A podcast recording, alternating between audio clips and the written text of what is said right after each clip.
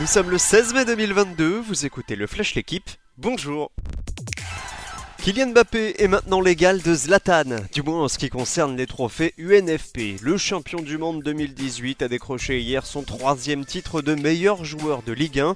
Seul le Suédois avait réussi pareille performance par le passé. Chez les espoirs, William Saliba succède à Aurélien Chouameni et du côté des coachs, c'est Bruno Genesio qui décroche la timbale, lauréat du trophée pour la toute première fois. Romain Bardet annonce la couleur et rassure ses fans sur la deuxième arrivée au sommet du Giro.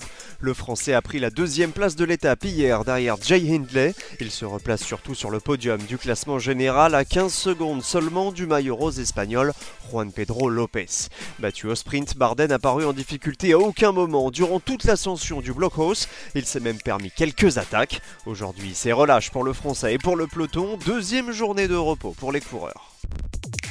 Il a fallu attendre le 15 mai pour voir le numéro 1 mondial remporter son premier tournoi de la saison. Novak Djokovic a décroché hier son sixième Masters 1000 de Rome. Le Serbe a battu Stefanos Tsitsipas en finale 7-6, 6-0. Il conclut la semaine sans perdre le moindre set. Djokovic est désormais 1001 victoires en carrière et 87 titres dont 38 sur les Masters 1000. Le tout à quelques jours du deuxième majeur de la saison, Roland Garros.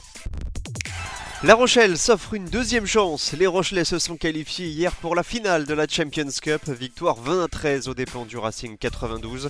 L'an passé, le stade Rochelais s'était incliné en finale face au stade toulousain. Rendez-vous cette fois le 28 mai au stade Vélodrome face au Leinster pour tenter de soulever le trophée pour la première fois. Merci d'avoir écouté le Flash l'équipe. Bonne journée